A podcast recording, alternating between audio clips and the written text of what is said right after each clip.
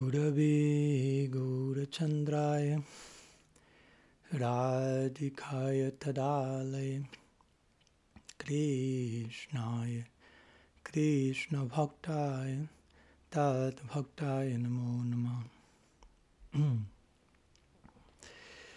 Bienvenidos a todos, Pranam. Muy buenos días, muy buen jueves. Y estamos continuando con nuestra serie de personalismo radical, el día de la fecha, encontrándonos en nuestro encuentro número 14, donde continuamos con nuestra subserie sobre Sri Guru Tattva. El día de hoy vamos a estar viendo, vamos a encontrarnos en nuestra charla número 4 sobre el tema, hablando acerca de abandonando al Guru, aquella situación en donde por una razón u otra el discípulo se ve forzado, por decirlo así, a tomar dicha decisión. Pero como siempre, vamos ante todo a hacer un pequeño repaso de lo que vimos el jueves pasado, nuestro tercer encuentro sobre Guru Tattva, en donde estuvimos hablando del lado absoluto y relativo de Sri Guru. Y bueno, allí estuvimos tratando primeramente de aclarar lo importante de aclarar, valga la redundancia, cada vez que utilizamos el término absoluto y relativo, dejar en claro a qué nos estamos refiriendo, ya que en diferentes ocasiones podemos estar hablando de diferentes cosas cuando invocamos la idea de absoluto y relativo. Por ejemplo, originalmente quien utilizó, empleó este término fue Siddhar Maharaj, y por el lado absoluto el guru se refirió a Samasti Guru, el principio de Samasti, y por el lado relativo él se refirió al principio de Vyasti, o el agente que representa a la agencia. También hablamos de otras posibilidades en las que podemos utilizar la idea de absoluto y relativo, ya sea del, guru siendo concebido una misma persona de diferentes ángulos por sus discípulos o del rol del guru siendo algo relativo en la experiencia subjetiva del guru, no, no el guru no proyectándose a sí mismo como un guru eternamente en su propia experiencia o principalmente como nos dedicamos a elaborar en la clase la idea del lado relativo como la humanidad del guru, si se quiere, y el lado absoluto como el mundo interno del bhakti del guru. Y desde allí hablamos como en, cierto nivel al menos, el lado relativo del guru, su humanidad, su conducta en esa plataforma, nos habla del lado absoluto, al menos en la mayoría de los casos, ya que la humanidad de uno, como guru, como sadhaka, idealmente ha de ser integrada dentro de nuestra espiritualidad, ya que nuestro proyecto Gaudiya Vaishnav, eternamente nos proyectamos al Nara Lila, el cual es plenamente divino pero plenamente humano también. Entonces, en ese caso, obviamente, un guru puede tener cierto nivel de mal humor que permanece en su personalidad, incluso siendo un devoto puro, pero tampoco nos tenemos que ir al, al extremo de sobrejustificar una humanidad eh, deficiente o no integrada en la figura del guru, el llamarlo. No, ese es su lado relativo, cuando en verdad es algo que requiere atención, reparo. Mencionamos como uno de los versos centrales que nos habla de las características del guru, menciona que uno de sus atributos es upasrama asrayam, que básicamente, entre otras cosas, significa el guru posee, tiene su mente y sentidos bajo control, lo cual sería otra forma de decir su humanidad está considerablemente balanceada al menos. Por otro lado, hablamos como absolutizar o sobreabsolutizar el lado relativo del guru muchas veces implica relativizar el lado absoluto del guru, mm, una, tener una sobreidealización en términos de, del guru y al mismo tiempo desarrollar expectativas eh, desmedidas en base a esa sobreidealización, no solo de parte del discípulo hacia el guru, sino muchas veces de parte del guru demandando eso y esperando del discípulo una respuesta también desmedida en base a la sobreidealización desmedida que el discípulo tiene para con el guru. Y si ambos firman ese contrato, ambos básicamente entran en un mundo de fantasía y en una relación de engaño mutuo. También mencionamos como las opiniones del guru en tópicos separados de la Gaudiya Siddhanta, en tópicos sea sociales, políticos, en tópicos relativos, no necesariamente es algo a ser visto como algo absoluto. Eh, y, y, no necesariamente un guru tiene que ser perfecto en todas esas diferentes áreas del conocimiento. Al mismo tiempo, eh, si el guru es correcto en todo, muchas veces pensamos, bueno, si algo falla, siempre es mi falla. ¿no? Muchas veces, si el discípulo tiene esa idea que Gurudev no puede estar equivocado en nada, Por lo que si hay algo erróneo que puedo estar viendo, es mi propio error en mi propia visión del guru, cuando no necesariamente ese sea el caso y eso puede generar considerable neurosis en el caso del discípulo. Si la Prabhupada diría en este caso que sobreestimar a alguien, quien fuere, guru incluido, es otra forma de blasfemia o es un insulto. Aunque por fuera parezca una glorificación apropiada hacia el guru, puede ser una manera eh, de no, prestar servicio básicamente a esa personalidad. Y en un sentido, nunca podemos decir lo suficiente en relación a ese guru, pero también podemos sobre glorificar, sobre eh, estimar en las formas en las que estamos mencionando. Luego casi concluimos dando el ejemplo de, por otro lado, aunque la humanidad indica aspectos del lado interno del guru, en ciertos casos excepcionales podemos encontrar a alguien que internamente es supremamente avanzado, pero que externamente se comporta a nivel social, humano, de una manera aparentemente disfuncional para los estándares que la mayoría de nosotros manejamos. Y en ese caso debemos hacer una debida separación entre no juzgar el mundo interno de esa persona por lo que estamos percibiendo por fuera, lo cual de vuelta no es algo tan sencillo que de un día al otro se va a percibir, sino que son procesos que requieren tiempo, atención, introspección, sinceridad, oración.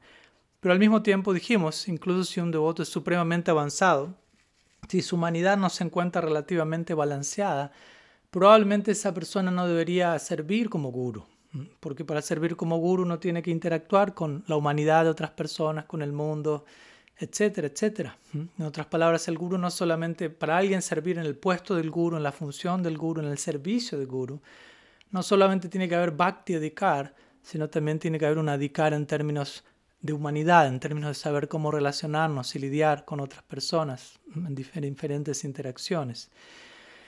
Y especialmente si el discípulo, nuestros discípulos, lo están, los discípulos de uno lo están sobreidealizando a uno, esa falta de adicar del discípulo tiene que ser contrarrestada con un adicar por parte del guru. El guru tiene que tener un adicar para lidiar con la falta de adicar de sus seguidores. O en ciertos casos, aunque permita esa sobreidealización, en otros casos reconocer no soy la persona que ustedes están sobreidealizando que soy y desde ese lugar invitar a una relación más, más realista, más humana, más sostenible. Porque de vuelta, en última instancia, el guru no necesariamente tiene que ser perfecto, absoluto, en todo momento, en todo el sentido de la palabra.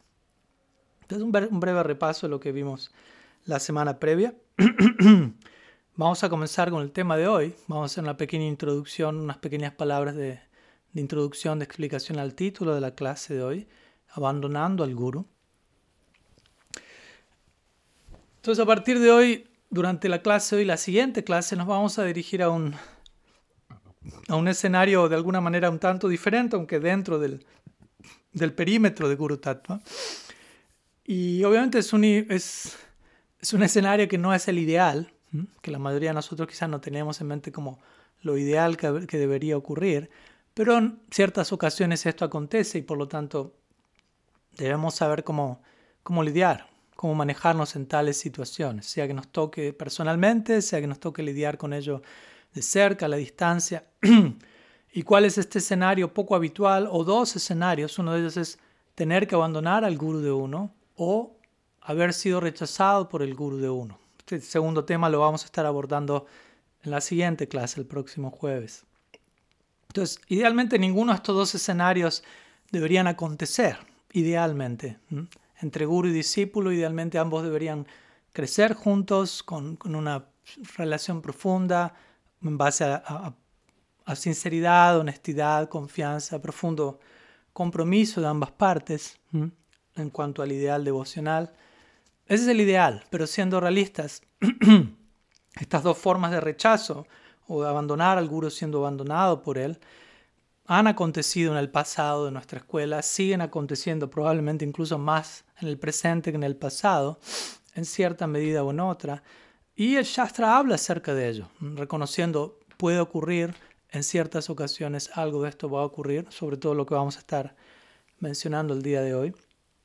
Por lo tanto, al tocar el tema, estamos intentando abrir la puerta para tener una conversación adicional sobre temas que muchas veces son más territorios eh, no explorados en el, día a día de nuestras conversaciones en nuestra comunidad Gaudia. Entonces, algo para que tengamos en mente y mantengamos presente en esta clase y en la siguiente clase es, recordemos, en el Shastra encontramos ciertas declaraciones y en términos generales tales declaraciones se alinean con lo que son reglas generales. Y por otro lado tenemos reglas de emergencia o la excepción a la regla. Apadharma se conoce esto. Entonces en una emergencia obviamente la regla general no se aplica. Entonces, ¿cómo se aplica esta noción en términos del tema que estamos tocando hoy? Si un guru se está ocupando, por ejemplo, en, comportamiento inmoral, esa no es la situación normal, idealmente hablando. Entonces, todas las declaraciones del Shastra que hablan acerca de la grandeza del guru, como ya hablamos, no son aplicables a tal persona que se ocupa en una, de manera, que se, que se comporta de manera inmoral. Ese, es una ese caso es un caso de emergencia, literalmente. ¿Por qué? Porque las declaraciones generales del Shastra no consideran, eh, no toman en cuenta un guru de carácter inmoral. Más bien hablan de guru dando por hecho que esa persona es un representante perfecto de dicha agencia. Como ya mencionamos en la primera clase sobre Guru Tattva. Generalmente el Shastra habla del guru asumiendo que él o ella es un representante ideal de Samasti Guru, Sri Guru. Y por lo tanto desde allí se invita al discípulo a rendirse plenamente a ese representante, ya que esa persona representa a Krishna. Pero de vuelta, yendo a, cada caso en particular, podemos encontrar que aquellos que sirven en la capacidad de guru pueden no estar representando a Sri Guru al 100%, y en esos casos uno ha de rendirse al, al Vyasti Guru, al individuo que representa a Sri Guru, proporcionalmente a que tanto esa persona represente a Sri Krishna. Y en el caso de, de comportamiento inmoral repetido, etcétera, como vamos a ver hoy, entramos ya en, la categoría de reglas de emergencia, más que reglas generales. Entonces tratemos de mantener este punto en mente en estas clases y siempre. y bueno, vamos a pasar a, una siguiente sección, donde vamos a comenzar hablando acerca de qué cualidades son que se esperan del guru, ha de ser esperadas de parte del Sri Guru, así como del discípulo, obviamente. No es solamente una exigencia unidireccional. Entonces, antes de hablar de, la, posibilidad o de la situación en donde un discípulo abandona al guru y por qué abandonar al guru en tales casos, un discípulo primeramente debería preguntarse a sí mismo más que por qué rechazar a un guru en determinada situación, primero que nada por qué aceptar a un guru. Porque si no sabemos por qué aceptar a un guru por las razones adecuadas, quizás terminemos rechazando a un guru por las razones equivocadas también. Entonces, ¿por qué aceptar a un guru? Primeramente, aunque pueda sonar básico, Muchas veces nos pasamos por alto este capítulo y eso genera bastantes problemas a futuro. No solamente qué esperar de un guru, sino por qué uno, es, por qué uno está buscando un guru, ¿Qué está, cuál es la motivación personal interna para uno tener un guru. Filtrar la propia motivación de uno de antemano, como discípulo. Por ello en las escrituras se menciona que uno de los síntomas centrales del discípulo es Gijnasa Sreya Utamam, que significa indagar con sinceridad, de manera exhaustiva, acerca del beneficio último de la verdad suprema. En otras palabras, ser introspectivo, uno como discípulo, en el espíritu de trasfondo en la búsqueda de uno. Porque si esa introspección no está allí, probablemente terminamos aceptando a un guru por las razones equivocadas, incluso un guru fidedigno. Eh, y incluso si aceptamos a un guru por las razones equivocadas, e incluso si nunca terminamos rechazando a ese guru, si lo aceptamos por las razones equivocadas, en un sentido nunca lo, hemos aceptado, aunque pase el tiempo y externamente no se lo haya rechazado. Hay posibilidad de ello. Y obviamente también es parte del rol del guru de asegurarse que el discípulo está buscando al guru por las razones correctas. También es parte del guru poner a prueba al discípulo y examinar la motivación del discípulo a ese respecto. Sanatan Goswami en este respecto diría, el escenario ideal es que guru y discípulo convivan juntos mínimo por un año, para conocerse mutuamente y en este sentido para conocer, poner a prueba y filtrar las motivaciones que motivan a ambos para aceptarse tanto como guru y como discípulo. Entonces el punto es que el discípulo tiene que exhibir cierta introspección y preguntarse de vuelta, preguntarnos cuál es el propósito original primario para yo aceptar un guru. ¿Qué tanto nos estamos preguntando? Nos hemos preguntado eso originalmente y que tanto nos seguimos preguntando eso, ya que esto es un proceso continuo. ¿Será que mi propósito original fue espiritual o fue más bien motivado por algo externo, incluso material. ¿no? Y por encima de esto, ¿cuál es la, expectativa que uno tiene habiendo aceptado un guru? ¿Qué es lo que uno está esperando al respecto de ese intercambio? En muchos casos vemos personas que, llegan, que aceptan a un guru originalmente con un propósito correcto y espiritual, pero a veces por una razón u otra, con el, cambio con el paso del tiempo sus prioridades cambian y su motivación cambia. O en otros casos también encontramos personas que originalmente aceptan a un guru sin tener una idea muy clara de por qué aceptarlo en el comienzo, pero con el paso del tiempo, siendo sinceros, ellos llegan a entender cuál es la motivación real para aceptar a un guru y tales personas se alinean con eso y se vuelven serios en esa, en esa práctica, en esa búsqueda. Entonces, primeramente debemos establecer eso, ¿no? Nuestra propia integridad, honestidad y claridad en términos de por qué acepto un guru.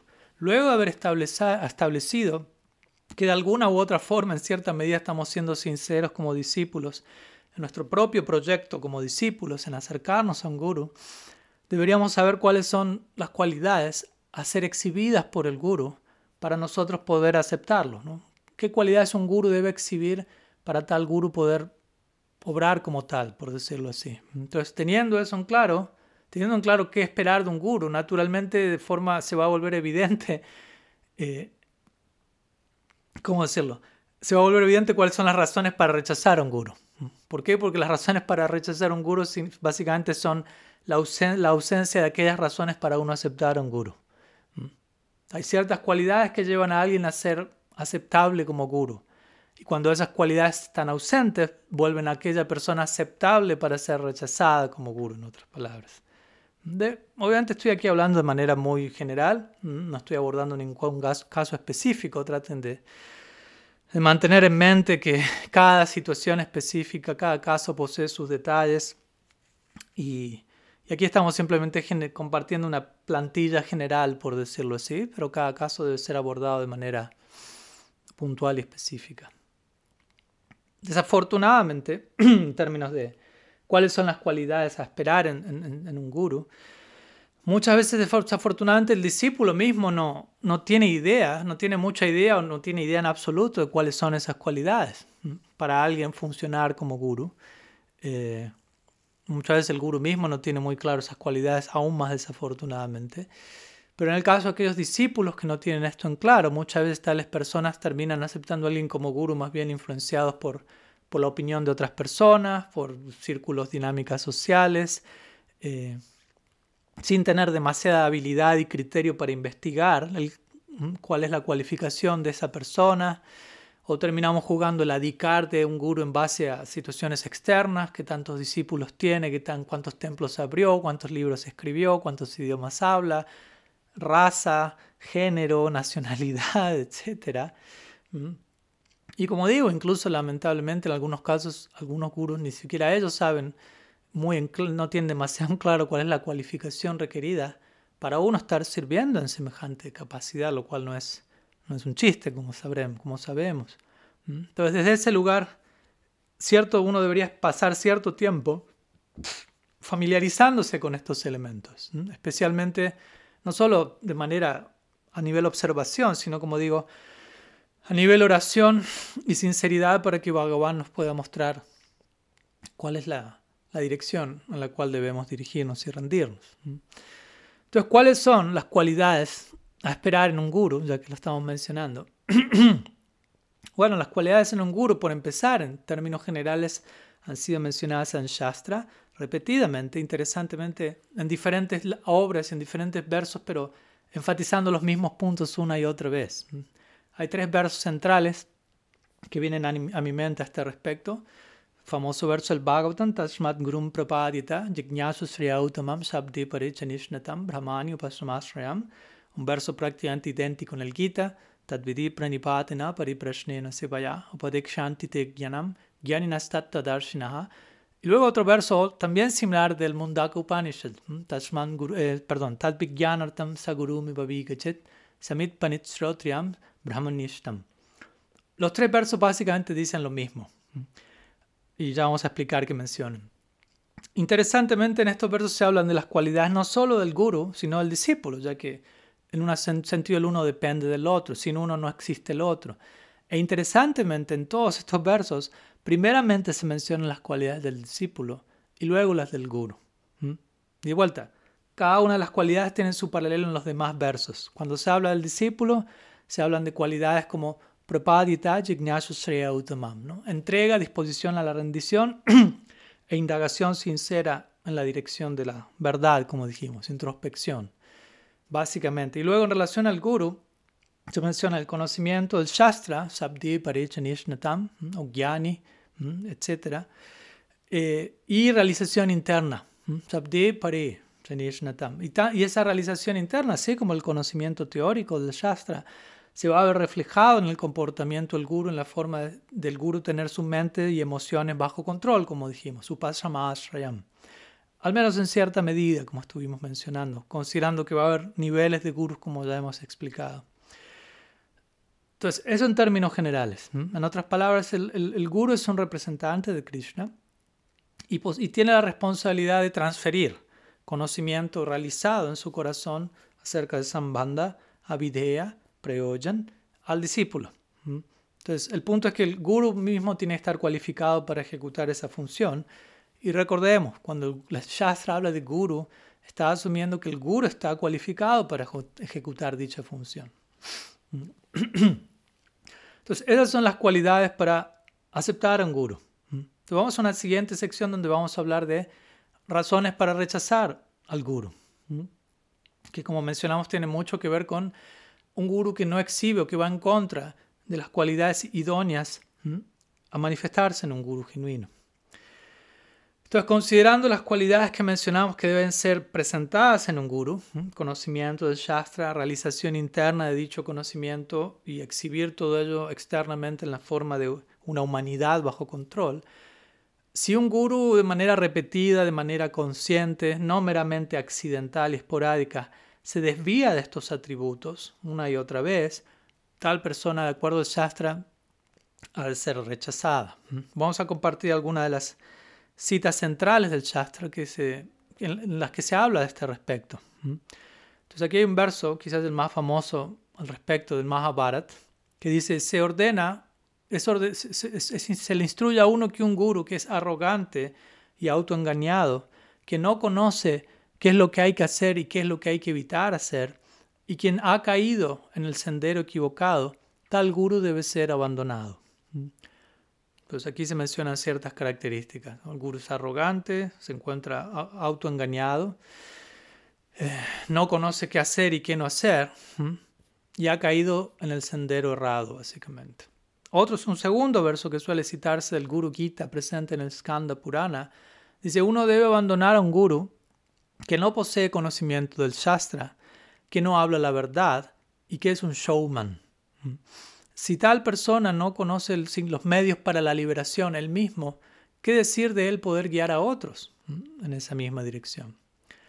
Todos estos son unos pocos ejemplos y vemos cómo el, el patrón es básicamente el mismo en estos dos versos y cómo estos dos versos que hablan de las razones por las cuales rechazar al guru están claramente dejando mencionando que tal persona va a hacer lo opuesto a las razones para uno aceptar a un guru. Recordemos, por ejemplo, uno debe rechazar a un guru, dicen estos versos, que no puede enseñar el Shastra, que no tiene conocimiento del Shastra. No lo puede enseñar porque no lo conoce. Y esto está relacionado a la cualidad del guru de conocer el Shastra, ser Gyani o Sabdinishnatam o Shrotriyam, de acuerdo a los versos centrales que describen a un guru. Primero, entonces, si el guru no posee dicho conocimiento, no puede oficiar como tal. Segundo, uno debe rechazar a un guru, estos versos mencionan, que no habla la verdad o que ha adoptado el sendero equivocado, que se encuentra desviado. Y esto básicamente va en contra de la segunda cualidad del guru, que habla del guru tener, teniendo una realización interna de su conocimiento, ¿no? que es descrito en, los versos que mencionamos con los términos Tattva Darshin, Parinishnatam Upashamasrayam Brahmanishtam, alguien firmemente situado en el absoluto. Y como ya mencionamos, estas fallas de parte de un guru pueden tomar diferentes formas, de acuerdo a cada caso en particular, y uno debe estudiar eso acorde a cada situación. Interesantemente, en el, en el Bhakti Sandarbha de Jiva, Jiva Goswami, Anucheda 238, Sri Jiva Goswami menciona que un guru no puede ser considerado semejante guru, tal como fue descrito en los versos que mencionamos, ya que él mismo cita estos versos en esa sección del Bhakti Sandarbha, especialmente el Mahabharat, el verso del Mahabharat, él dice, tal guru desviado no puede ser considerado un Vaishnava, siendo que tal persona carece de la conducta de un Vaishnava, del carácter de un Vaishnava, diciendo que el Shastra menciona que un guru no Vaishnava debe ser rechazado, un guru que carece del carácter de un Vaishnava ha de ser rechazado, de acuerdo al Shastra. Obviamente cuando hablamos de rechazar a un guru tampoco quiero hacer sonar que esto suene barato, ¿no? Ah, rechacémoslo cuanto antes, en la medida que uno ve una pequeña desviación o un error, se lo rechaza, no estamos diciendo eso. Rechazar al guru es lo último, abandonar al guru es lo último, la última cosa que un discípulo va a considerar, incluso lo último que uno ha pensado en el momento de uno aceptar al guru originalmente. Por lo tanto, por lo tanto es que, como dijimos, Sanatan Goswami recomienda pasar un tiempo juntos en donde ambos se conocen, aunque igual en algunos casos ese periodo está allí, ambos se conocen, todo está en su lugar, ambos son sinceros y por determinada razón con el paso del tiempo un guru que, haya, que estuvo bien situado eventualmente por cierta razón puede terminar desviándose, puede ocurrir. Pero el punto es que en el caso de uno como discípulo contemplar cierta caída o desviación, desviación obvia en, el carácter del guru de uno, se recomienda en general uno no rechazar de inmediato al guru, sino más bien tomar cierta distancia respetuosa, orar sinceramente y, si, está, y si, se lo, y si se requiere, luego dirigirse donde el guru de uno y en el espíritu de servicio a esa persona, señalar esas desviaciones que uno está viendo. Tal como se menciona en el Krishna Bhajanamrita de Srinara Hari. Él dice, si el guru comete actos inapropiados, entonces uno como discípulo debe confrontarlo privadamente, en privado, y, y reprenderlo utilizando conclusiones lógicas, pero uno no ha de abandonarlo. Entonces aquí se menciona esta idea, ¿no? Cómo obrar en, esa en ese capítulo, en esa situación en particular. Si el guru se comporta de manera equivocada, de manera privada, no pública, abordarlo y reprenderlo, ¿no? Obviamente desde un lugar en espíritu de servicio, en humor de intimidad y amorosidad, con conclusiones lógicas, tratando de llevar al guru desviado a una, al, al camino correcto, pero no abandonarlo.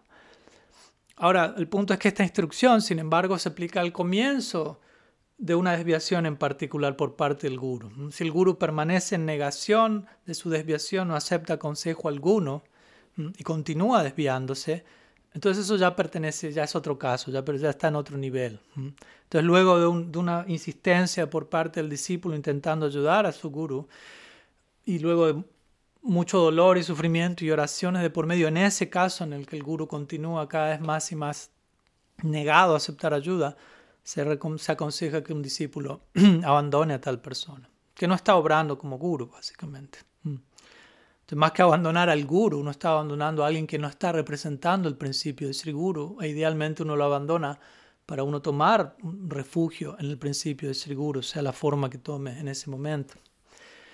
Entonces, en, este, en conexión a este escenario en particular, en donde el discípulo va a, a intentar hablar con su guru para traerlo de regreso a la realidad, por decirlo así.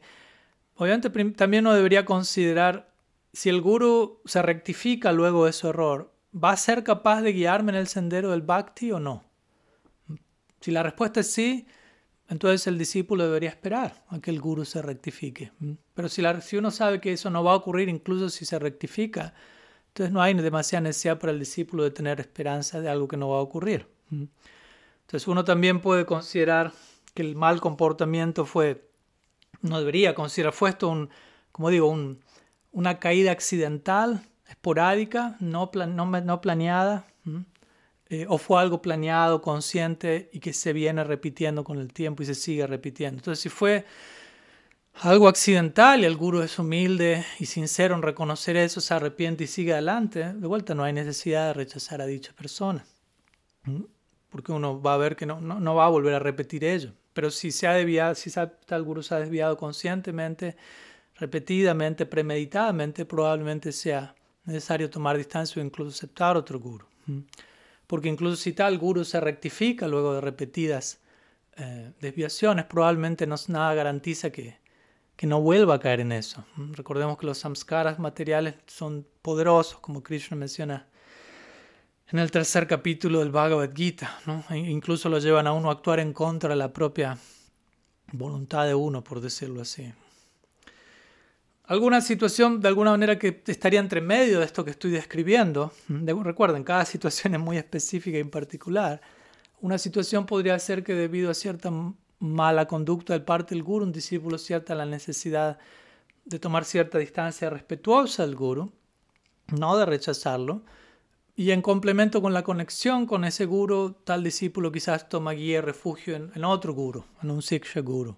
¿Mm? En, esta, en conexión a esto, Srila Jiva Goswami menciona en el Bhakti Sandarbha, también en Ucheda 238, que con el permiso del guru de uno, uno puede prestar servicio a otros Vaishnavas siempre y cuando eso no conflictúe con el servicio al guru de uno y sea algo auspicioso. Obviamente, si en una situación así, aquel guru que se ha desviado en cierta medida le prohíbe a su discípulo eh, conectarse con otros Vaishnavas, esa prohibición de parte del guru desviado cualifica, por decirlo así, a ese guru para ser abandonado. En otras palabras, descualifica a esa persona y esa persona idealmente debería ser probablemente abandonado. Y hay muchos versos en el Shastra muy fuertes, no los voy a estar ahora compartiendo, pero son muchos de ellos que hablan acerca de, de un guru inapropiado y del discípulo que permanece con un guru inapropiado y del destino que a ambos les espera. Se imaginarán en qué dirección van esas declaraciones, tratando de dejarnos en claro, no es saludable hacer eso. Algo también importante a entender aquí es que el guru no es a este respecto, ¿no? En relación si un guru le dice, no, no te permito ir con otro, tú eres mío, quédate conmigo. A veces he visto, lamentablemente, gurus que sienten, soy el dueño de mi discípulo, pero idealmente el guru no debe pensar, considerarse a sí mismo como el dueño de su discípulo. El discípulo puede sentir, eso en relación a su guru de manera natural. Pertenezco a mi gurudev, soy su sirviente, desde un lugar saludable, idealmente. Pero el guru no debería sentir eso. Mm, ah, soy el amo y señor y dueño de mis discípulos. Más bien, un guru, mientras el discípulo se siente un discípulo, un sirviente de su guru, el guru debería sentirse y actuar como un sirviente de su discípulo. Esa es la verdadera realidad. El guru, guru no es, guru es un, un servicio. Una vez y una y otra lo mencionamos. El guru es un sirviente del discípulo, el guru es un sirviente del srada del discípulo, de la fe de su discípulo. Por lo tanto, si la fe del discípulo no está fructificando, ese mismo guru, sirviente de, la, de esa fe del discípulo, debería hacer los arreglos para que la fe del discípulo se renueve, ya sea bajo su propia guía o bajo la guía de otro sadhu experto, de otro Vaishnava cualificado que pueda honrar, venerar y servir a Srada Devi en ese corazón en particular. Entonces, recordemos, la relación entre guru y discípulo es siempre natural, es, una relación de afecto y para que haya afecto tiene que haber una decisión voluntaria de ambas partes. Entonces la relación guru y discípulo es voluntaria, es libre, está basada en confianza mutua, en afecto natural entre ambas partes, no solamente de un lado hacia el otro, sino que es algo mutuo y recíproco, no es algo forzado en ninguna dirección, sino que idealmente la relación guru-discípulo debería representar el tipo de lazo más espontáneo, más natural, más hermoso que podríamos, del cual podríamos ser testigos. Lamentablemente a veces una, bastante los mayores abusos y disfuncionalidades se dan en el marco de esa relación que idealmente se presta al, más ideal de los intercambios. Entonces debemos ser cuidadosos en cómo abordamos un vínculo tan, tan sagrado pero con el potencial de ir en tantas direcciones. Entonces, en ese lugar uno debería ser sincero, volviendo a nosotros como discípulos, y ser sinceros, con ser sincero me refiero a, lo que fuere, a, lo que sea que, que el término sinceridad signifique para uno en esa etapa en particular. Porque hay diferentes formas y niveles de ser sinceros, pero dependiendo de nuestra etapa, deberíamos ser sinceros, lo que eso signifique en nuestra etapa, e intentar siempre mantenernos fieles a nuestros principios, a nuestros valores, a nuestros ideales, eh, en todas circunstancias, sea que el guru se esté comportando idealmente o no. Estamos en este viaje en pos de la verdad y en pos del servicio al amor divino. Entonces, sea cual fuera la circunstancia, debemos mantener nuestro ideal e integridad y no estar sentimentalmente apegados, por ejemplo, a una persona, incluso si se comporta de manera desviada una y otra vez, sino más bien deberíamos estar apegados a la verdad, sin comprometer, sin sacrificar nuestros ideales ni nuestra integridad. Aquí no estamos hablando de rechazar ciegamente al guru, pero tampoco seguir ciegamente al guru. Idealmente nada debe ser hecho de manera ciega, sino todo de manera sincera. Si la Maharaj parafrasearía el Bhagavad Gita diciendo la sinceridad es invencible. Por lo tanto, si alguien con plena sinceridad en su propósito ve cierta falla en un guru y una falla que está allí, y actúa con cierta integridad al ver esa falla, al no negar esa falla ciegamente, sino verla pero desde un lugar constructivo, pensando, actuando en conformidad, reconociendo eso, el ver esa falla de parte del discípulo en un marco de sinceridad, eso es un ejemplo también de un tipo de sinceridad que es invencible. Ser sincero no significa estar como los tres monitos tapando oídos, ojos, boca, sino observar las cosas tal como son desde, con, con el corazón en el lugar correcto. Permítame compartir una cita de Srila Siddhar Maharaj a este respecto, de Sri Guru y su gracia. Él dice, en el Bhagavad Gita, la instrucción final de Krishna es Sarva Dharmam Parityaja Mamikam Sharanam Braja. Si es necesario mantener el más elevado ideal, uno debe abandonar incluso los amigos de uno. Ríndete a mí, Krishna dice. Soy, yo soy el propósito último de las escrituras, el significado final. si las llamarás continúa, los más elevados tipos de idealistas abandonan su país, su familia, sus amigos y todo lo demás, pero ellos no pueden abandonar su ideal. La consideración absoluta es Sarva Dharmam Parityaja Mamikam Krishna dice, abandónalo todo, ven a mí directamente. Este es el camino revolucionario, este es el camino absoluto y este es el camino relativo. Permanece en tu propio clan y no los abandones. ¿Mm? Esta es la cita de Siddhartha Maharaj, enfatizando el espíritu de búsqueda que uno debe tener en toda circunstancia. ¿Mm? En ciertas ocasiones, para aumentar nuestro acercamiento y rendición a Krishna, tenemos que dejar atrás cosas que nunca hubiésemos pensado dejar atrás, familia, país, mundo, guru en ciertos casos, si ello no me está conduciendo a mi ideal. Esa es la consideración absoluta. Y él diría luego, la consideración relativa es, me quedo con mi grupo, con mi zona de confort, con mi soporte social, no los abandono, aunque el precio a pagar por ello es diluir la verdad y comprometer y sacrificar mis ideales. Y en el Shastra encontramos varios ejemplos de, grandes idealistas que lo dejan todo por su ideal. Por ejemplo, en Ram Lila tenemos a Bali, no Bali Maharaj, sino Bali el mono, abandonando a, a, a, Vibhishan en ese marco, o a Prahlad abandonando a su padre, Hiranyakashipu, en pos de su ideal. Perdón, Vibhishan abandonando a Bali, no Bali abandonando a Vibhishan. Eh, luego tenemos a Prahlad Maharaj en pos de su, de su ideal, dejando atrás a Hiranyakashipu a su padre o Katwanga Maharaj, abandonando a los devas, o las esposas de los brahmanas, las Yajñapatnis abandonando a sus esposos que rechazaban a Krishna, o un famoso caso específicamente en relación al, tema de abandonar al guru, Bali Maharaj, abandonando a su guru Sukracharya. Entonces vamos un momento a concentrarnos en este último ejemplo en relación a, las palabras de Silasidhar Maharaj, en relación al ejemplo de Bali Maharaj, mm, esto me recuerda a otras palabras de Silasidhar Maharaj al respecto, que él mencionó cuando él recién estaba conociendo el Gaudiya Mat. Mm.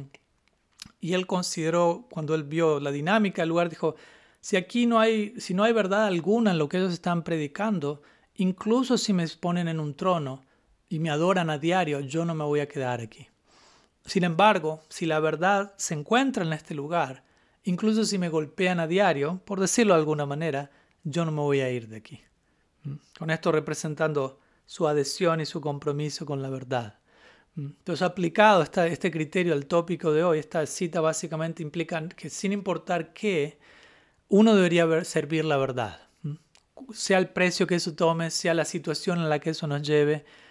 Y si los elementos de la verdad están ausentes, o, o lo opuesto a la verdad se expresa en quién es mi guru, en el comportamiento del guru, en, la relación con su discípulo, En ese caso, no me quedo aquí, siguiendo las palabras de Silasir Maharaj. No me puedo quedar en un lugar donde la, la verdad, la honestidad no predomine. Entonces, de vuelta, uno de los famosos ejemplos a este respecto es el de Bali Maharaj.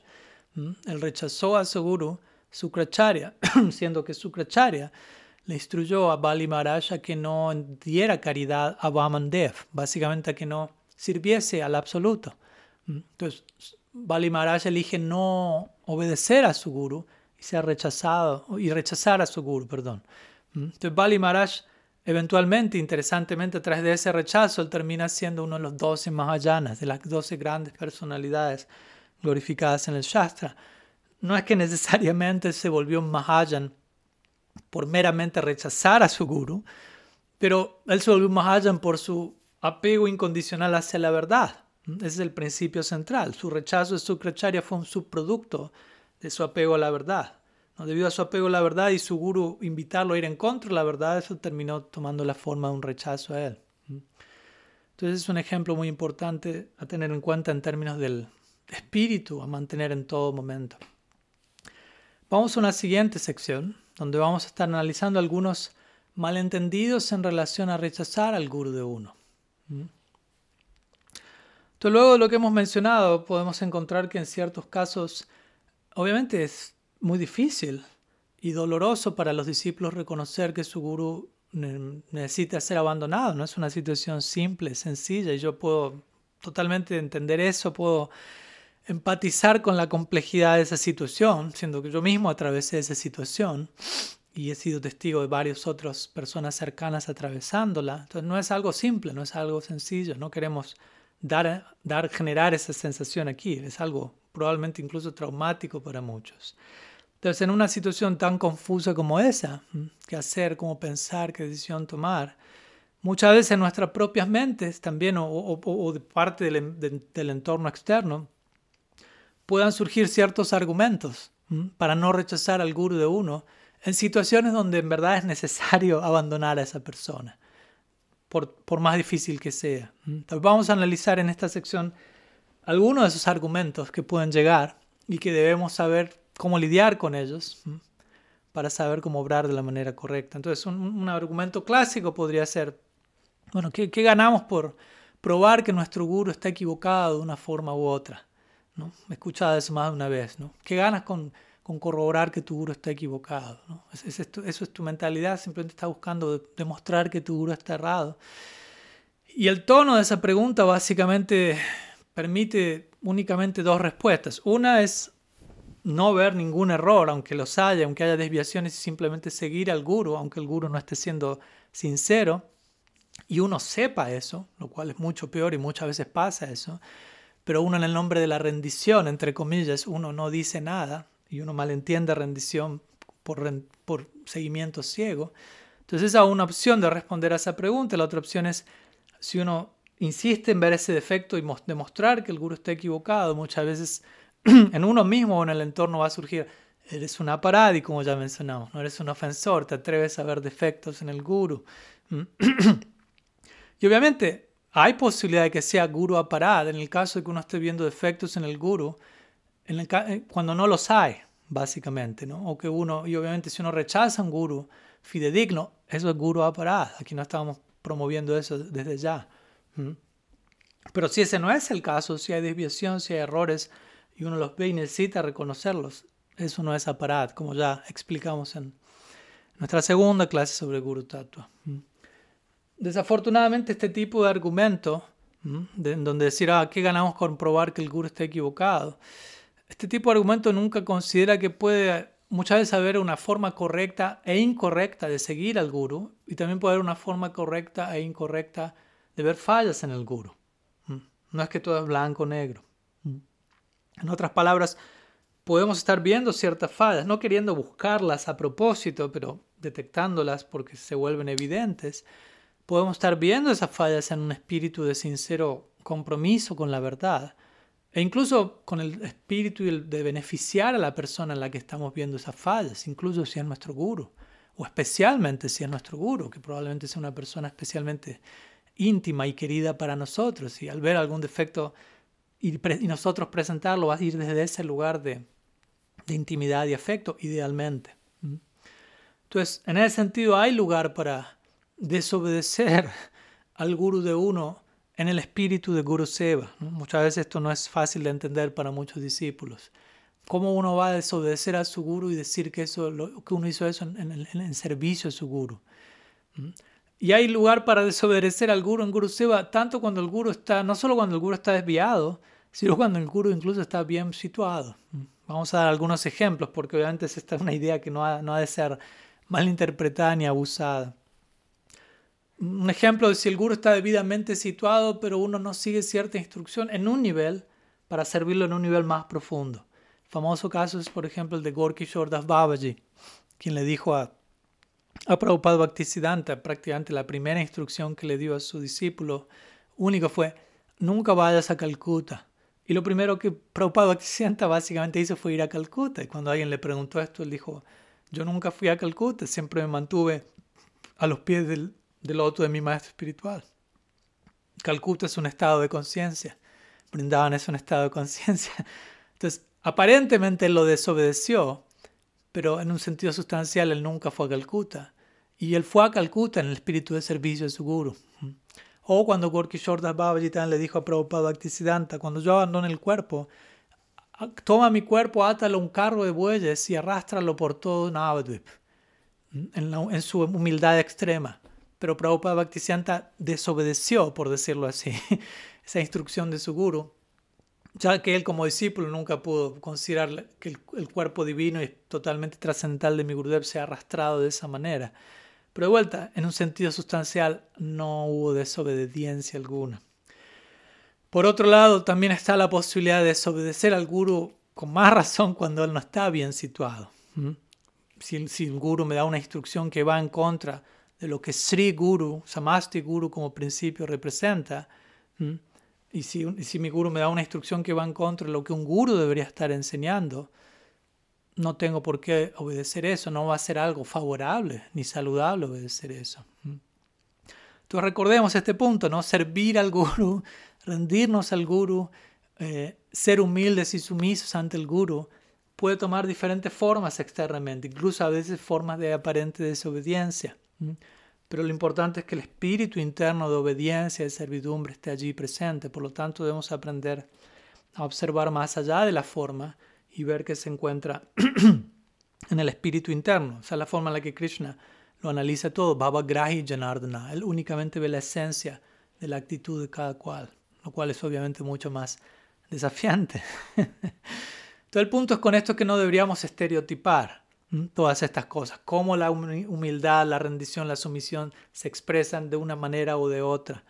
Porque si terminamos estereotipando eso de una única forma, todo lo que no encaje en esa única forma termina siendo estigmatizado como, como algo desviado, lo opuesto a, etc. Pero como dijimos, en ciertos casos, especialmente hablando en el caso ahora aquí de, de un guru que se desvía, si observamos que hay algo erróneo, debemos y desobedecer eso erróneo, por decirlo así, no rendirnos a esa desviación y tomar las medidas necesarias con los ojos bien abiertos. voy a compartir otra cita de Srila Maharaj también de Seguro y su gracia a este respecto, que es muy clara y muy concreta sobre cómo obrar en situaciones como esta. Él dice, en el comienzo podemos negligenciar algunos problemas ocasionales, algunos ejemplos de este tipo de desviaciones pueden ser ignorados, de uno como discípulo viendo eso en el guru. Pero si con el tiempo encontramos que estas desviaciones se vuelven más y más prominentes, entonces debemos inspeccionar la situación cuidadosamente.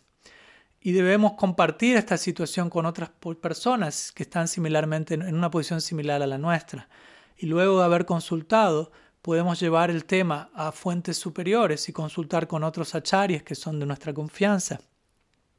Cuando hemos descubierto que aquello que en un comienzo parecía eh, algo pequeño, con el tiempo nos dimos cuenta que era, que era algo de gran magnitud y que nuestro maestro espiritual está cayendo, entonces debemos actuar para salvarnos a nosotros mismos. Debemos tratar de tomar los pasos a través de los cuales podemos salvarnos de esta contaminación epidémica. Debemos tratar de salvarnos a nosotros mismos. y debemos también tratar de salvar a otros que puedan caer presa de esta misma explotación que, en la que nosotros podríamos caer. Esto debe ser realizado con plena sinceridad. Existe esta posibilidad. Se mencionan los Shastras y también tenemos muchos ejemplos prácticos allí. Por lo tanto, debemos realizar nuestro progreso no a ciegas, sino que debemos salir adelante con nuestros ojos siempre abiertos. ¿Mm? Entonces, más claro imposible, diría yo, ¿no? Como si las semanas nos animan un comienzo a ser pacientes, a no precipitarnos, pero si eventualmente algo se vuelve repetido, a tomar las medidas correctas, tomar guía, compartir con pares, con superiores. Y si vemos que, el, guru no está actuando debidamente y se está desviando más y más, tomar debida instancia, salvarnos a nosotros mismos en las palabras de la Maharaj, e incluso él dice aquí tratar de salvar a otros de que no caigan presa de dicha explotación pero todo esto debe ser hecho con plena sinceridad. De vuelta, esto no es una justificación para demonizar o criticar a nadie, pero sí para obrar con plena sinceridad y como él continúa diciendo, nuestro progreso debe ser hecho no con los ojos cerrados, sino con los ojos bien abiertos. Sri Jagannath, Otro malentendido común a este respecto, recordemos la sección en la que estamos eh, tocando en este, en este momento, en relación a otro malentendido en relación a rechazar al guru es, muchas veces se dice que un guru comete un, error y que deberíamos pasarlo por alto, como mencionamos, ya que él es el guru o ella es el guru, y que únicamente deberíamos concentrarnos en su lado trascendental. Lo otro es el lado relativo. Recordemos lo que hablamos en la clase anterior, lado relativo, lado absoluto, y como muchas veces se sobrejustifica algo bajo esta idea. No, es el lado relativo el guru, el absoluto está en otra parte. Y, por, y en relación a esto, por encima de esto, a veces se dice eso, pero luego cuando un discípulo comete un error, muchas veces se termina diciendo toda la responsabilidad cae sobre el discípulo, porque el guru está más allá. Y esto obviamente lleva al discípulo a un viaje de culpa y de, y de vergüenza extremos muchas veces, y de neurosis. Pero en un sentido debería ser lo opuesto, ¿no? más que decir, ah, incluso si el guru se equivoca es su lado relativo y cualquier error en el discípulo ha de ser culpado, en verdad debería ser la inversa en un sentido, siendo que el guru es tan avanzado y más elevado que el discípulo, al menos idealmente, cualquier error que viene del guru es el que no debería ser pasado por alto, más que en el discípulo. El error que viene del guru debería ser considerado cuidadosamente debido a las consecuencias que un error, sobre todo delicado en el guru, puede, las consecuencias que eso puede generar en sus estudiantes. Cuanto más elevado uno es, aún más las acciones de uno van a afectar a otras personas y por lo tanto más responsable uno debería ser. De vuelta, ser guru no es un chiste. Ahora, si por otro lado un discípulo comete un error, uno diría, bueno, es el discípulo, no es el guru. Es más normal y esperable, por decirlo así, que un discípulo cometa ciertos errores que tales mismos errores se, exhiban en un guru, básicamente. Entonces, en ese sentido, no deberíamos tratar de de, hacer más grande el error en el discípulo de lo que realmente es. ¿Qué decir en casos en donde muchas veces el discípulo, incluso el guru, termina rechazando a su discípulo por un así llamado error que el discípulo nunca cometió, mientras que el guru comete errores graves pero no los reconoce? Eso, ese tema ya lo vamos a abordar más bien en la clase próxima, donde vamos a hablar del guru rechazando al discípulo.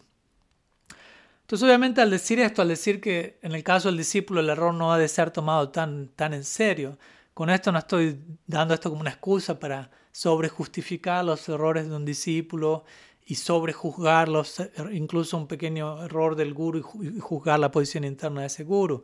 Simplemente estoy diciendo esto para tratar de balancear nuestra discusión del tema que muchas veces está fuera de balance en relación a lo que estoy mencionando, en donde muchas veces se, sobreexige al discípulo y se lo, se lo sitúa en una situación de culpa, de vergüenza, con excesivo peso sobre los hombros del discípulo, con incluso rechazo y estigmatización a nivel social, y por otro lado muchas veces complacencia y mediocridad y abuso de parte de muchos gurus, entre comillas, o de sus seguidores, entre comillas, leales.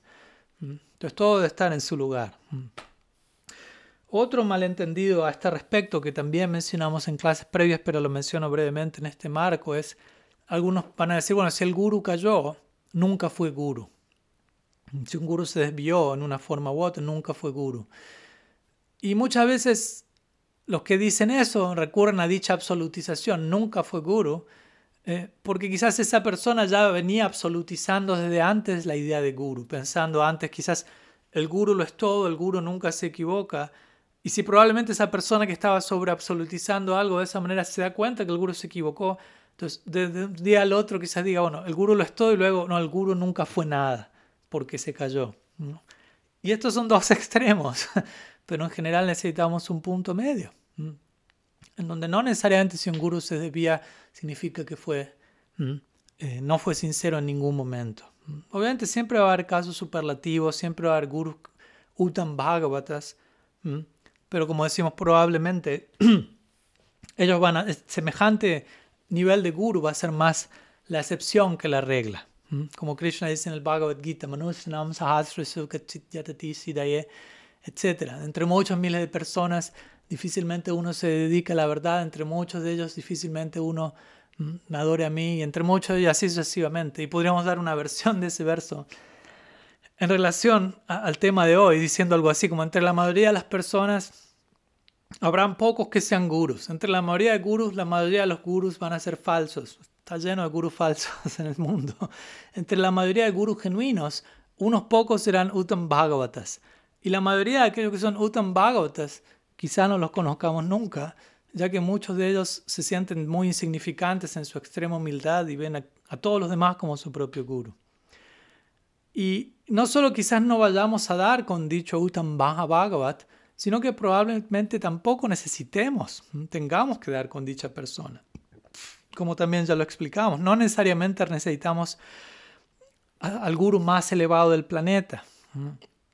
Incluso si tenemos al guru más elevado del planeta, aunque no hay manera de medir eso, aunque algunos discípulos quieran intentarlo o lo declaren, mi guru es el más elevado del planeta, incluso si tuviésemos ese guru, eso no garantiza que estamos tomando plena ventaja de dicha asociación.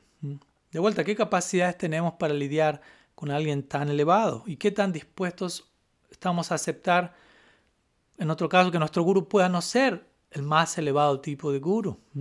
¿Y qué tan dispuestos estamos para aceptar que de hecho no necesariamente necesitemos al guru más elevado del planeta en la etapa en la que nos encontramos actualmente? Todo esto debemos reflexionarlo, debemos hacernos estas preguntas a nivel personal, no solo una vez, sino continuamente en nuestro viaje. ya a este respecto podemos dar el ejemplo, ¿no? por ejemplo, haber un estudiante, un discípulo novato, teniendo un maestro que es relativamente también novato, aunque un tanto más elevado que su discípulo, y tener ese maestro va a ser más que suficiente para ese estudiante en ese momento. Y quizás con el estudiante avance más, quizás tendrá otro maestro más avanzado, o si su maestro novato era genuino y sincero, cuando el alumno haya avanzado al nivel en el que el maestro estaba inicialmente, cuando el alumno ya está listo para algo más avanzado, lo más probable es que el maestro haya avanzado también, hasta el punto que el estudiante requiere para mantenerlo como guru. Y desde ese lugar ambos van a avanzar juntos, cada cual en su respectiva situación y se van a estar acompañando en sus respectivos niveles y procesos, uno como guru, uno como discípulo. Hay lugar para ello también. Debemos aprender a normalizar ese tipo de dinámicas. Entonces, algunas ideas sobre algunos de los posibles malentendidos a la hora de, abordar el, el, tema de abandonar al guru. Entonces, vamos a una siguiente sección, última sección antes de concluir con el tema de hoy. y vamos a hablar acerca del Rasa Lila en relación a abandonar al guru de uno. Quizás se pregunten qué conexión hay entre una cosa y otra pero vamos a compartir algunas conexiones. Algunos de estos puntos los compartimos en una clase que di en, el último Kartik, hablando sobre el Rasa Lila. Entonces, de vuelta, antes de concluir, vamos a extraer algunas enseñanzas de este lila, que es el lila definitivo, el lila máximo, el Rasa Lila, en relación al tema de hoy, en relación a cómo, sobre todo, mantenernos eh, castos, por decirlo así, leales, al lado absoluto de nuestra búsqueda por la verdad, sin importar lo que ocurra por fuera, ¿no? ya cómo actuar, ya cómo sentir internamente cuando Krishna aparentemente, si se quiere, desaparece en nuestra vida en relación a cómo él usualmente solía llegar a nosotros a través de un guru en particular, a través de una gente en particular que quizás con el tiempo por determinada razón ya no esté representando a Krishna. Entonces, ¿qué, ¿cómo obrar en ese momento?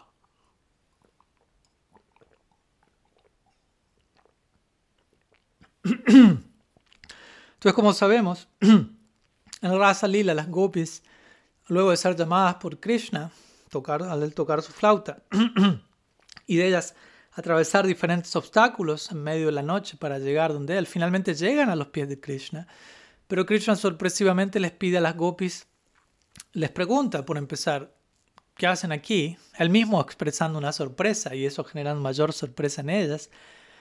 Y luego le aparenta enviarlas a ellas de regreso a su hogar, aunque el lenguaje en sánscrito allí parece indicar ambas posibilidades, que se queden o que se vayan. Como sabemos, estamos hablando del amor, de amor divino aquí, el amor el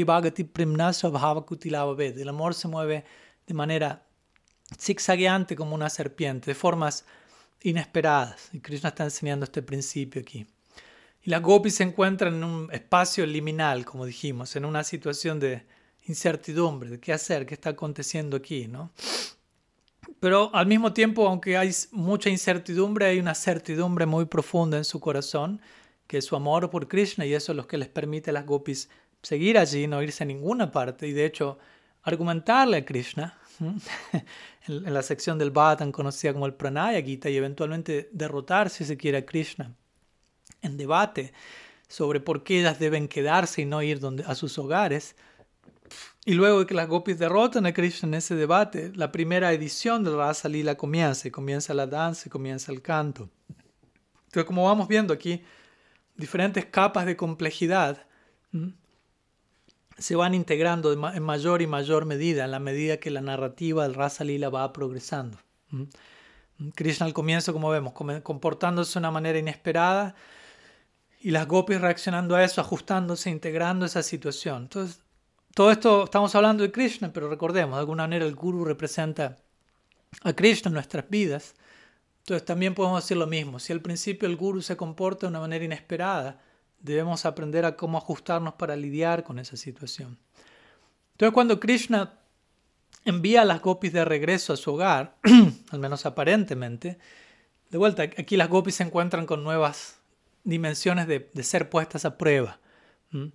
Porque uno puede haber llegado al, espacio del Rasa Lila como las gopis lo hicieron, pero eso no significa que ya uno esté participando en Rasa Lila. Krishna ve a las gopis llegando a Rasa Lila y quizás se pregunta, vamos a ver qué tanto realmente quieren participar en esto. Entonces ahí es donde las sigue poniendo a prueba y las envía de regreso a su hogar. Pues las gopis desobedecen a Krishna para poder servirlo de mejor manera, como mencionamos previamente. Hay lugar para eso lo, desobedecen porque ellas sienten la idea de nosotros regresar a nuestros hogares va en contra de nuestro más elevado ideal de dedicación. Eso va a comprometer y a sacrificar nuestro compromiso de servicio divino. Entonces, de la misma manera, trazando algunos paralelos, incluso si el guru dice o hace algo que va en contra del estándar de dedicación e integridad, que uno debería esperar de un representante de Dios, en ese caso el discípulo está invitado a no obedecer esa acción que no está alineada con la verdad, sino, como dijimos, a tomar cierta distancia, orar, considerando, bueno, Krishna me está poniendo a prueba en este momento, mi sinceridad está siendo puesta a prueba a través de esta situación específica. Voy a orar profundamente para saber cómo proceder y honrar debidamente mis, mis principios y mis ideales. Entonces, en otras palabras, no es que el estudiante, el discípulo, se espera que el discípulo siga la instrucción o el ejemplo de un guru que actúa en forma que va en contra de lo que se espera que sea revelado por Sri Guru. En ese caso no es que se demanda al discípulo entrega total, sino más bien criterio y entrega total a la verdad, donde quiera que se encuentre. Algo también que me viene a la mente para aclarar a este respecto, porque a veces también se puede citar cosas como Prabhupada Bhaktisiddhanta dijo que uno debe ir donde Sri Guru solamente con un ticket de regreso en su bolsillo, no con un, con un ticket de ida, perdón, no con un ticket de regreso. En otras palabras, uno se tiene que rendir y ya, sin esperar, sin pensar, abandonar esa dirección donde uno se rinde. Pero recordemos, cuando hablamos, cuando él dice eso, es como cuando el Shastra habla del Guru y, e idealiza y concibe, asume que el Guru es un representante fidedigno. Entonces, esa rendición, ese viaje de ida, esa rendición es en relación a el guru representando plenamente al departamento de Sri Guru, comportándose debidamente. Mm. En otras palabras, el discípulo se rinde, no a una persona, sino a un principio, al principio de Sri Guru, el principio de revelación divina, el cual generalmente llega a la vida de uno a través de un individuo en particular.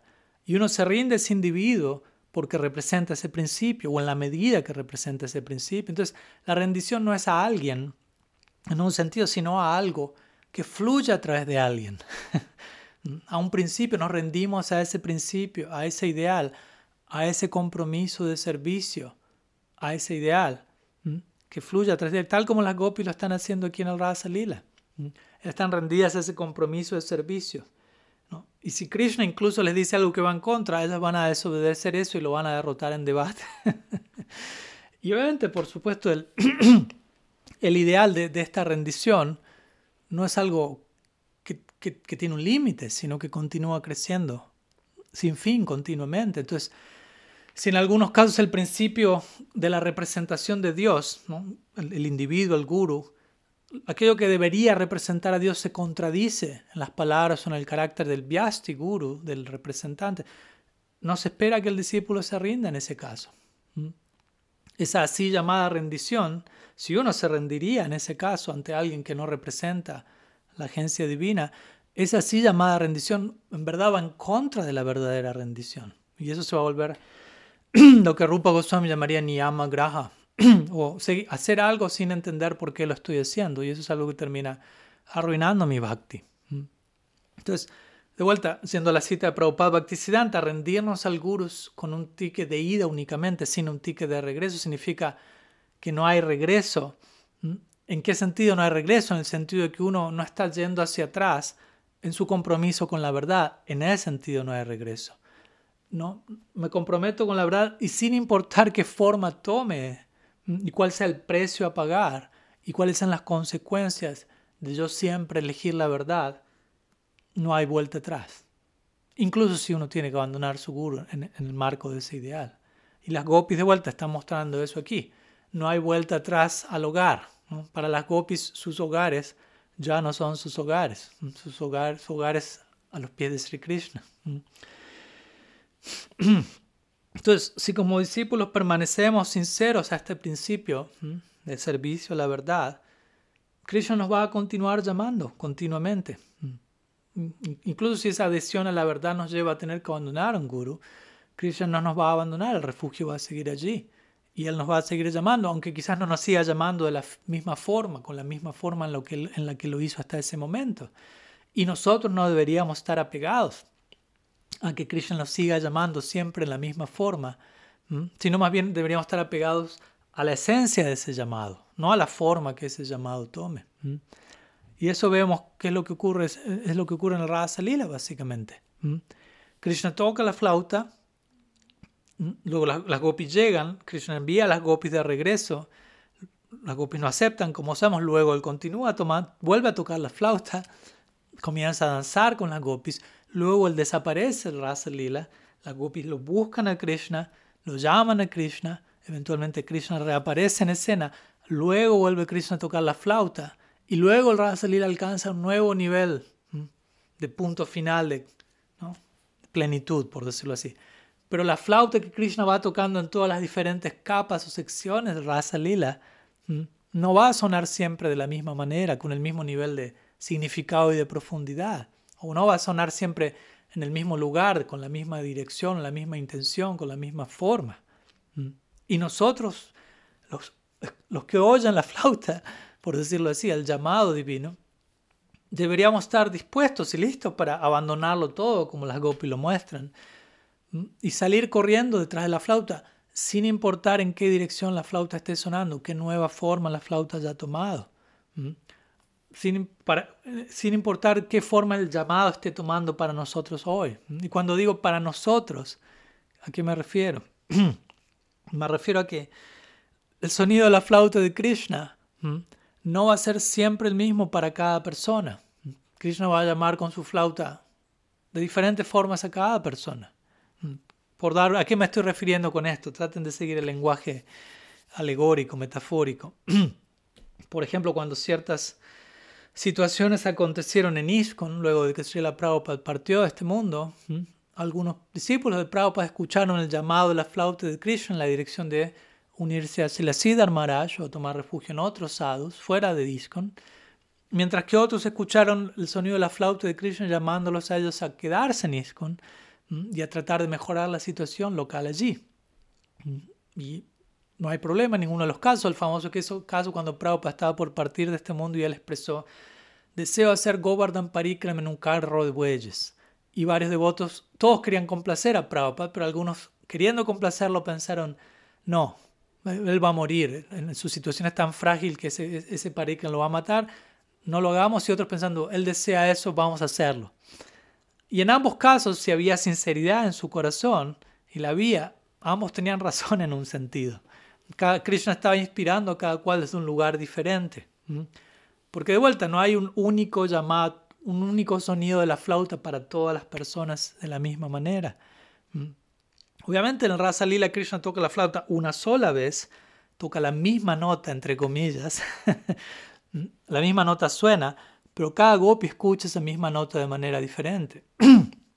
De hecho, se explica que cada gopi incluso escucha su propio nombre siendo mencionado, incluido en esa misma nota, como si fuese un misil teledirigido que Krishna está enviando al corazón de cada gopi.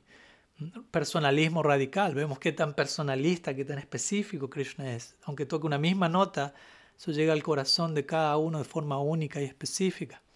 No, y de hecho, otros Bradabasis, las gopis escucharon la misma nota de manera diferente y otros Bradabasis ni siquiera escucharon el sonido de la flauta, porque no era dirigido para ellos. Entonces, de vuelta, ¿qué constituye el sonido de la flauta? Puede ser algo que algunos escuchan de una manera, algunos escuchan de otra manera, otros no escuchan en absoluto. Y, así debe ser. Entonces debemos mantener eso en mente y debemos honrar debidamente eso.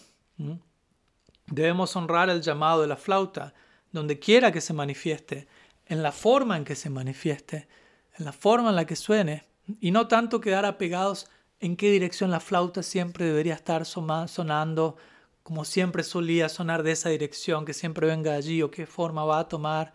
Eso es secundario, eso es una forma externa.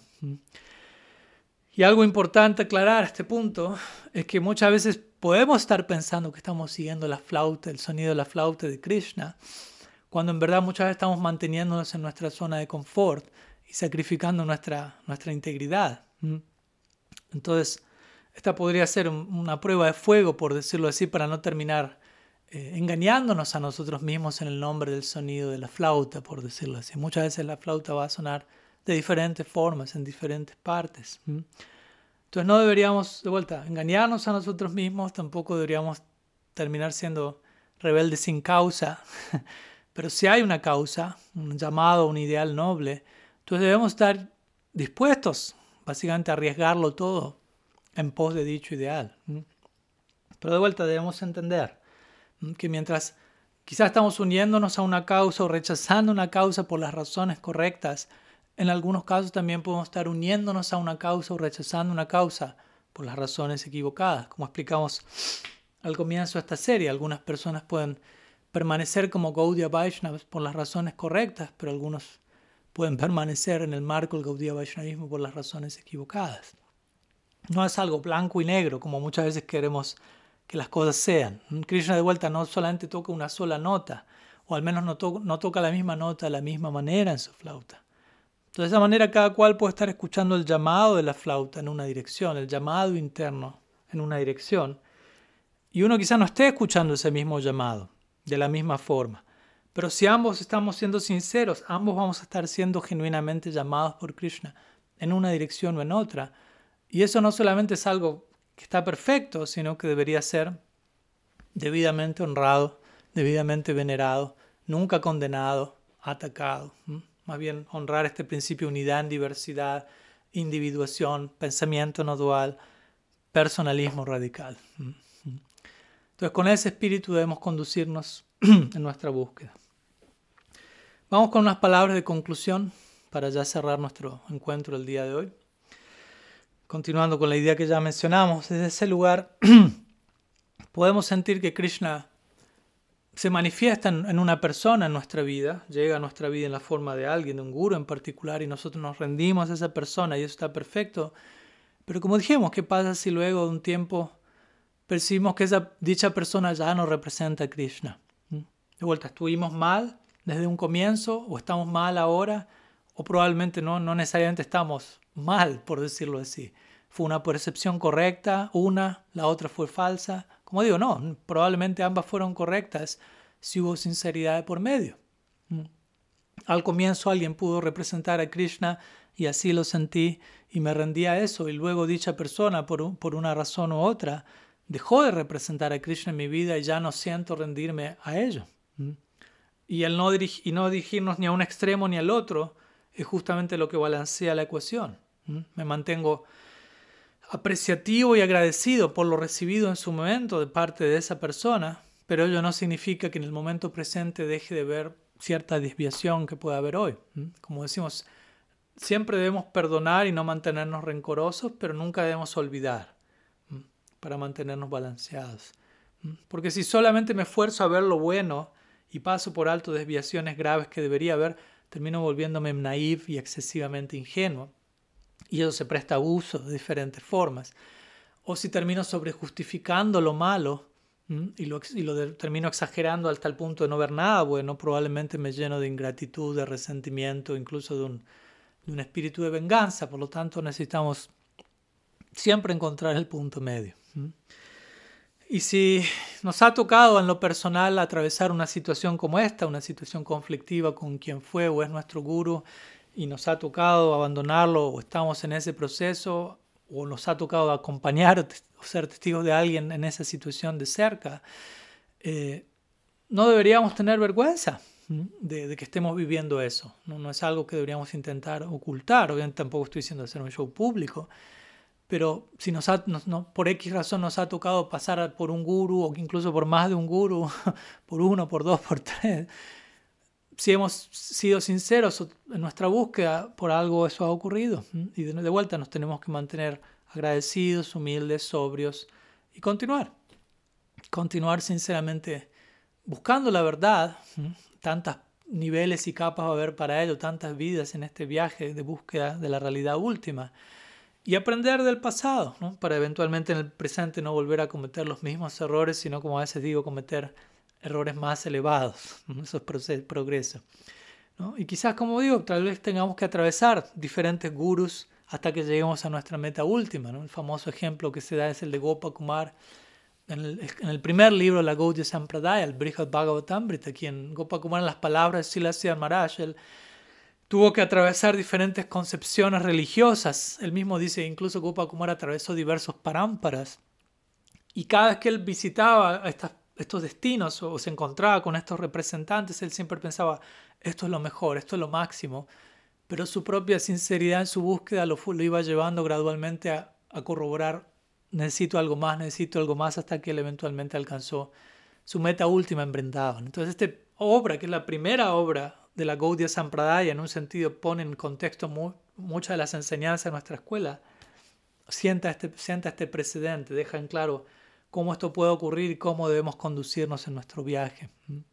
Entonces, si entendemos el principio del guru y si lo aceptamos del lugar correcto, el principio del guru, la agencia del seguro, siempre nos va a conceder las bendiciones necesarias que, que requeramos, incluso más de lo que necesitemos. Siempre hay un exceso de misericordia y de amor incondicional. Eh, pero si el principio del guru no es debidamente abordado, con la debida sinceridad, con la debida comprensión, como dijimos muchas veces este mismo tatua, guru tatua, siendo mal interpretado o siendo aceptado fuera de contexto, puede muchas veces convertirse en la causa de nuestras mayores aflicciones, así como tiene el potencial de convertirse en la causa de nuestro mayor alivio, refugio y bendición. Entonces, en ese espíritu, en el espíritu de intentar evitar cierta aflicción innecesaria, cierta confusión innecesaria, en ese espíritu hemos compartido estas palabras el día de hoy, esperando ojalá poder haber proveído cierta comprensión, cierta claridad acerca de cómo entender y cómo lidiar con situaciones, escenarios complejos como los que hemos abordado el día de hoy. así como los que vamos a abordar la clase que viene y como muchos de los que hemos abordado a lo largo de estas series.